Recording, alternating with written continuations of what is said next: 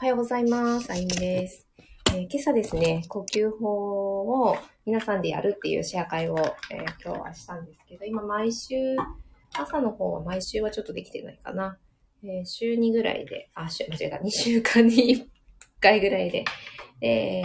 もうすぐですね、初めて呼吸法をちょっと興味があってやり始めるよっていう方に向けてのアプチ講座みたいなのを今やっていて、ちょっとその直前なんですけど、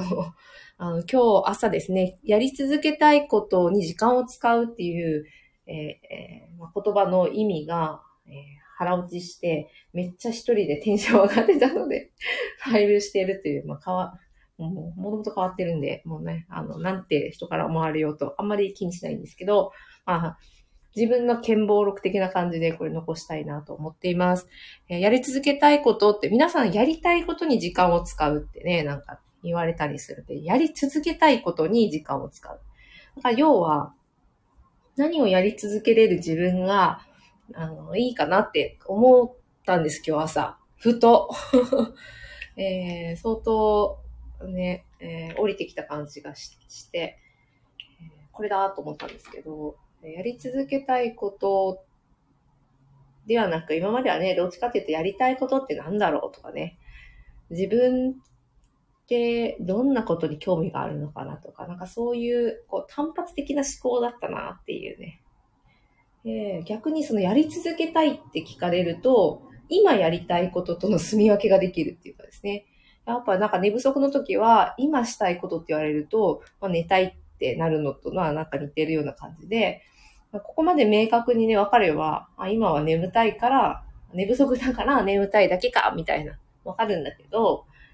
なかなかその、そういう短絡的なやつだと分かるんですよね。複雑なやつだと、なんで私はこの仕事をしているんだろうとか、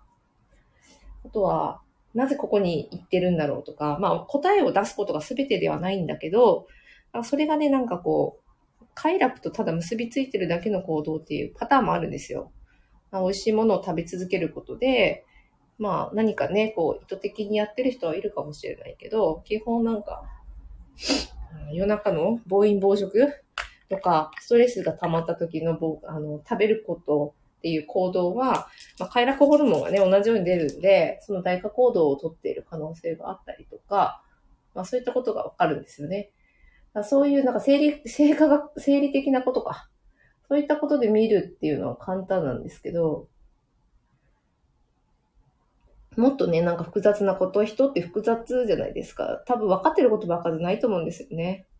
だからこそ、それを知り、知りたいなと思った時に、まあ何を選ぶかで全部人生変わるからですね。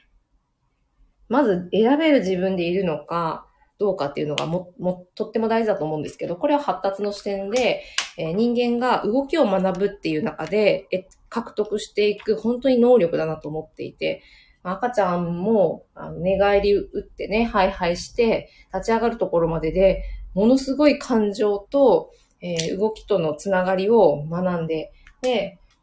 大人になっているっていうことなんです。それが、えもし赤ちゃんの時点で 1, 1年間通して体体験をしていないって考えると、ものすごく一生のうちで、えー使っていくスキルを、こう、ショートカットしながらね、大きくなっているっていう、ただ単に立てるだけのスキルをつけているんではなくて、そこでバランスを取ることで、こう相手との距離感を測ったりとか、自分が大人になってバランスを取る、えー状況に出会った時に、それがうまく発揮できたりするんですよ。そこの土台となる感覚なんですよね。まあそういったことがね、なんか本当に赤ちゃんの時にやれている人は、またね、人生が違うだろうけど、そういうね、すべてがね、なんか完璧な人はいないと思うんで、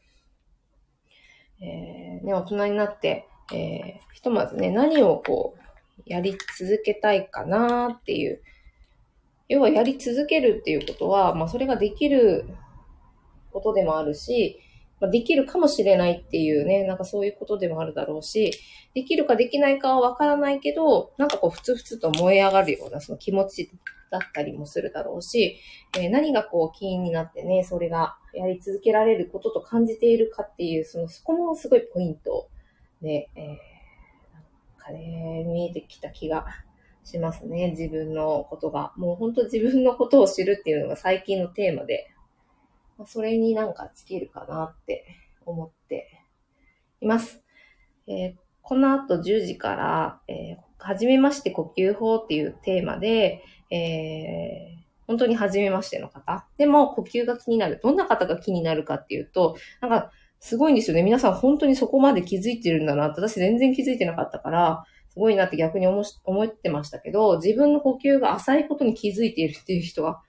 結構多いんですよね。で、浅いことに気づいてんだ、すごいなとか思いながら、ね、私はなんで呼吸法にこんなに興味があったかって、私は、あの、歯並びとか、アレルギーとか、そちらの方から呼吸の重要さっていうのは入っていったので、なんかこう自分自身のこと全然見てなかったんですよね。で、私のところに今からそうやって興味があるって来てくださる方は、あの、自分で自分のことを認識してる時点で私は拍手を送りたいと 思いますね。うん、そこからスタートなんですよね、本当は。自分の体がどう変化しているのかとか、どういう状態になるのかっていうのが見れないと、人のことも見れないし、子供になんかしてあげようっていう言っても、なんかもう、ただの押し付けになるし、まだその押し付けたことをやってくれない子供が出てくるとイライラしたりね、なんか負のスパイラルにまた入るんですよね。だから、なんかね、その方々はね、なんか子供のためにとかっていう方は実は一人もいなくて、まあ、自分の呼吸の浅さだったり、それこそなんかその体とのつながりだったり、そういったことになんか興味がありますとかって来てくれて、すごいなって 単純に思う。だからね、そのすごいなって思い、思うその気持ちを、まあ伝え、単純に伝えたいっていうのもありますけど、日常生活の中で、それってちょっとこういうふうに意識すると、逆にその、吸えてない自分っていう、その体がすごく教えてくれてることがあるよ、みたいな。そんな話をね、今日はしたいんですね。で、特に暮らしっていうことをテーマに話をするので、生活の中でいろんなね、トイレに行ったり、お風呂に入ったり、寝たり、ご飯食べたり、まあ仕事に行ったり、誰かとこう喋ったり、えー、何かを食べたり飲んだり、えー、いろいろしてると思うんですよね。車に乗ってたりとか。その時の呼吸を観察すると、自分の今起きるストレス状態が自分ですごくわかるんですよね。だから呼吸が止まってることに気づけてるっていうことはかなり観察力高め。で、なんでかって言ったら看護師さんだったんですよね、皆さん。だからね、まあ、バイタルチェックとか普段からやってるか